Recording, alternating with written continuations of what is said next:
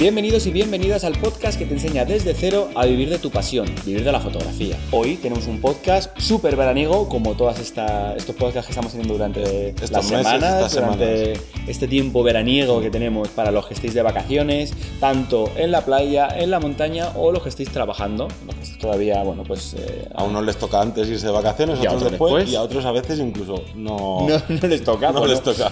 Nosotros estamos aquí para crear un contenido adaptado a vuestras exigencias, sacar un poquito de la experiencia y que aprendáis, sobre todo que saquéis una, una rentabilidad al tiempo que estéis dedicando al podcast, al igual que en el tema que, estamos, eh, que vamos a dedicar hoy, que es la rentabilidad que se le puede sacar a las vacaciones. Exactamente, cuando nos vamos de vacaciones no es solo si queremos, oye, descansas totalmente, pero dices, oye, pues lo mismo puedo seguir sacando un poquito. Un pellizquito aquí, un pellizquito allá, o bueno, eh, hablamos no de a nivel que te vaya a suponer el beneficio, el 100% de, tu, de tu beneficio para vivir de la fotografía, sino sería un porcentaje pequeñito. Recordar que muchos fotógrafos, en los que yo me incluyo, tenemos un grueso, pero luego pequeños porcentajes en un lado o en otro. Eso es lo que no comúnmente se dice tener Los huevos en muchas cestas. muchas cestas. Así que bueno, nos vamos a quitar las gafas veraniegas para poderos ver mejor.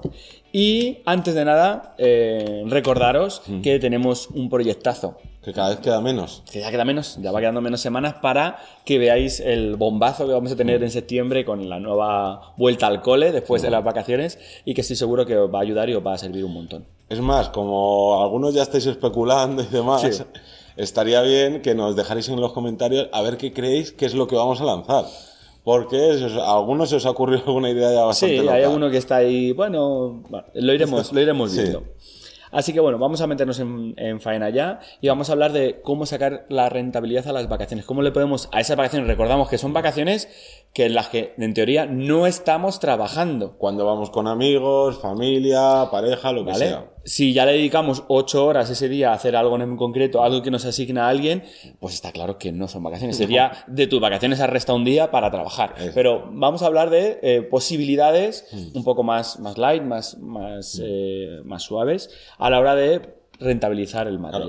Porque ¿qué sucede? Que eh, nuestra profesión normalmente hagamos lo que hagamos, vayamos a donde vayamos, Está ahí, seguimos Está siendo... tatuada a fuego ahí, porque muchas veces es como el que es informático y siempre arregla ordenadores, pues el que es fotógrafo siempre, además de que va a tener el vicio de siempre ir pensando un poco más allá, mira esta luz, mira esta localización tal, sino también podemos aprovechar eh, las oportunidades que van viniendo. Claro, ya que al final de cuentas seguro que os lleváis la cámara o el segundo cuerpo que tengáis, lo que sea para sacar, pues eso, tener esos recuerdos o fotografiar esos lugares a donde vas, oye, pues ya no solo por ocio y por disfrute, sino qué rentabilidad le puedo sacar, tanto económica como no económica, que se podría sacar.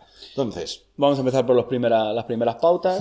Una sería el aprovechar la localización para tomar unas fotografías y hacer un intercambio o, a- o cobrar por ello Sí. un- una, una cuantía económica. Os pongo un ejemplo. En este caso sería, vale, yo anteriormente tendré que tener un cierto portfolio. También valdría para gente que no tenga portfolio el hacerlo allí Claro. y decir, oye, mira, yo te he hecho esto, si te gusta me lo compras, si no, no. Entonces, eh, yo he trabajado más de una vez para eh, cadenas hoteleras, para complejos, para localizaciones donde eh, yo les digo, oye, voy a pasar unos días allí, te ofrezco eh, tantas fotografías y en este caso tú me estás ofreciendo tal, eh, devolu- o sea, tal pago de económico o eh, la- el uso de estas instalaciones. O, entonces, al final, al fin y al cabo, a lo mejor estamos trabajando X horas al día, dos horas, tres horas, o durante toda esa semana que estéis allí, hacéis unas fotografías de los interiores, de el pasillo de no sé qué, de la sala de no sé cuánto tal, y luego eso se las entregáis y, oye, eh, ellos están contentos, tú estás contento porque te ha dado un, un- un aporte económico Claro. que no te ha supuesto en principio mucho porque ya vas a estar allí y, a lo mejor te llama la atención, estáis en un sitio paradisíaco que os encantaría hacer fotografías en la playa de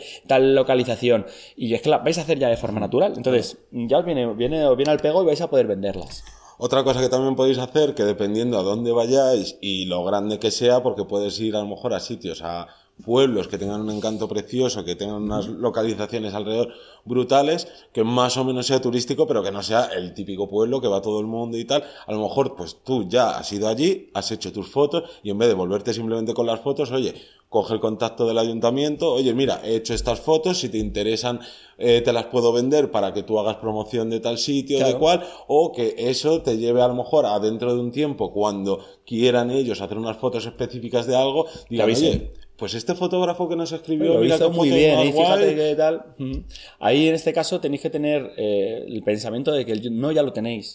Claro. hay que prepararlo ante- de antemano. Generalmente, a lo mejor allí podéis intentar negociarlo y tal, pero cuanto más lo llevéis preparado, mejor. Entonces, si le mandáis un mail al, al hotel, al ayuntamiento, a la organización, lo que sea, eh, le mandéis un mail explicándoselo todo lo que vais a poder ofrecer, lo que no, tal. Ostras, pues ya le vais poniendo sobre aviso. Exactamente, y no es lo mismo llegar allí y presentarte tú con tus bermudas, tus chanclas y tal, y decir, oye, que te ofrezco fotos, a que tú llegues y lo que dices tú hayas tenido un contacto previo antes, o que vengas ya con, incluso con un proyecto tú preparado ahí de, mira, he pensado esto, lo otro que os va a venir bien para tal o para cual, que presentarle algo profesional. Y luego aquí volvemos también un poco a lo mismo. Si tú lo único que tienes es un Instagram con cuatro fotos subidas de tal o cual, pues a lo mejor quizás va a ser un poco más difícil que te lo acepten. Claro. Que no quiere decir que no. No, no. Porque lo importante es que a ellos les gusten las fotos. Pero si tú vas ahí, oye, mira, aquí tengo mi página web, aquí puedes ver mi portfolio, no soy perico de los palotes que acaba de aparecer, sino soy un fotógrafo, soy una fotógrafa profesional. Va, perfecto, eso sería una, de las pautas. Otra sería el aprovechar esas fotografías ya después de las que hayamos Sí. hecho para venderlas a un banco de imagen. Claro. Los, los famosos bancos de imágenes de micro y de macro stock. Claro. Para, o sea, esto casi todo el mundo lo conoceréis, pero así haciendo un poquito de breve historia, antiguamente existían la- las agencias de stock de fotos, que por lo menos yo la- las conocía así, que eran agencias muy grandes, agencias que trabajaban para National Geographic, y imaginaros, o sea, ahí entraban solo los mejores La creme fotógrafos de la creme. a nivel internacional y tenías que pasar 40.000 exámenes, ir allí con 40.000 veces el portfolio, claro que no era la época de internet, entonces te tocaba ir allí o mandárselas por correo tal y que te rechazaran, te rechazaran hasta que, o bueno, a lo mejor te aceptaban porque ya eras la hostia y ahí se ganaba mucho dinero con ello. Luego esto, pues como ha ido pasando con todos los trabajos, han ido Se ha ido abriendo, se ha ido masificando. se ha ido también modificando la manera de trabajar y se ha quedado en lo que has dicho tú, que son las agencias de microstock y de macrostock, que ya es un poco, o sea, sin desmerecer para nada a nadie, es un poco cajón desastre porque quitando las de macrostock, las de microstock cualquier persona puede subirla. Antiguamente sí que era un pelín más difícil entrar, pero a día de hoy es como... Para los que son de chino lo de micro y macro, vamos a hacer una Sí. pequeña definición. Microstock sería eh, plataformas que se encargan de coger esas fotografías que tú quieres vender. Ya prácticamente el, el acceso que tienen es muy sencillito, con que le mandéis 10, 15 fotografías, ellos van a decir, vale, está ok, estas son las buenas, está. Pero hay incluso algunos que no te piden ni, ni nada. Y esas fotografías se venden eh, por muy poquito dinero, 25 céntimos, 30 céntimos, dependiendo de los derechos. Hay algunas, yo he llegado a vender de, de micro algunas por 50 euros, por 60 euros, pero son cosas eh, específicas y puntuales. Entonces, el microstock como planteamiento para rentabilizar las vacaciones, pensaros que, vamos, no va a sacar de pobre ni mucho menos. Eh, porque a lo mejor podéis poner unas fotografías que durante el resto de años, pues a lo mejor un- al año me ha dado 4 euros esa foto. Vale, pues he subido 100 fotografías a una, a una esta, bueno, pues las 100 fotos no te va a dar 4 euros. Vamos.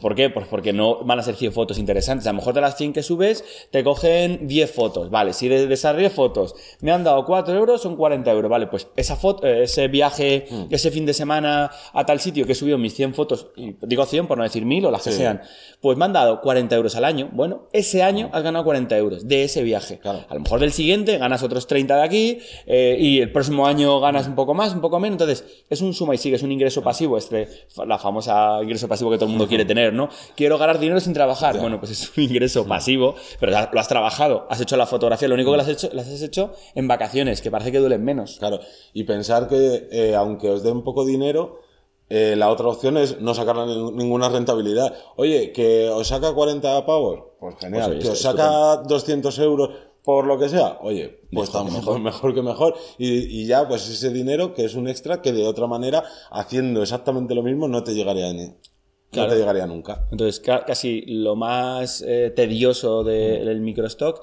es poner las palabras clave, que es eh, a mí lo que más me echa para atrás muchas veces cuando me falta tiempo. Eh, tengo un montón de viajes que he subido que me están dando una rentabilidad, pero hay muchos otros que no subo, de viajes o de sesiones o de lo que sea, que pues porque tengo que ponerle el contrato donde aparezca el modelo que me ha dado el ok a la sesión, o tengo que poner 7, 25 palabras clave y tengo que describirlo, pues se puede hacer un poco más tedioso, ¿vale? Pero en principio, si vais con tiempo de sobra y queréis, repito, ganar un pequeño beneficio durante todo ese año, el siguiente año tal, podéis plantearos eso. Al final, bueno, es una excusa para decir, vale, me llevo la cámara y las fotos que voy haciendo las intento incluir. Lo único que recordar que siempre que hagáis fotografías con modelos tendréis que poner el contrato firmado por el modelo, si no, no van a dejar subirlo. Claro, y luego también si os gusta mucho o trabajáis ya también de ello, de fotografía de retrato, oye, es una opción genial el conocer a gente distinta, aunque sean colaboraciones, pero oye, pues a lo mejor, yo qué sé, tienes, entre comillas, machacado a todos los modelos de, Madrid, de, tu ciudad. Claro, o de tu ciudad y quieres irte a una zona de playa mm. y contactas con otros modelos que, bueno, pues son caras nuevas, son situaciones nuevas, entonces es una rentabilidad no económica,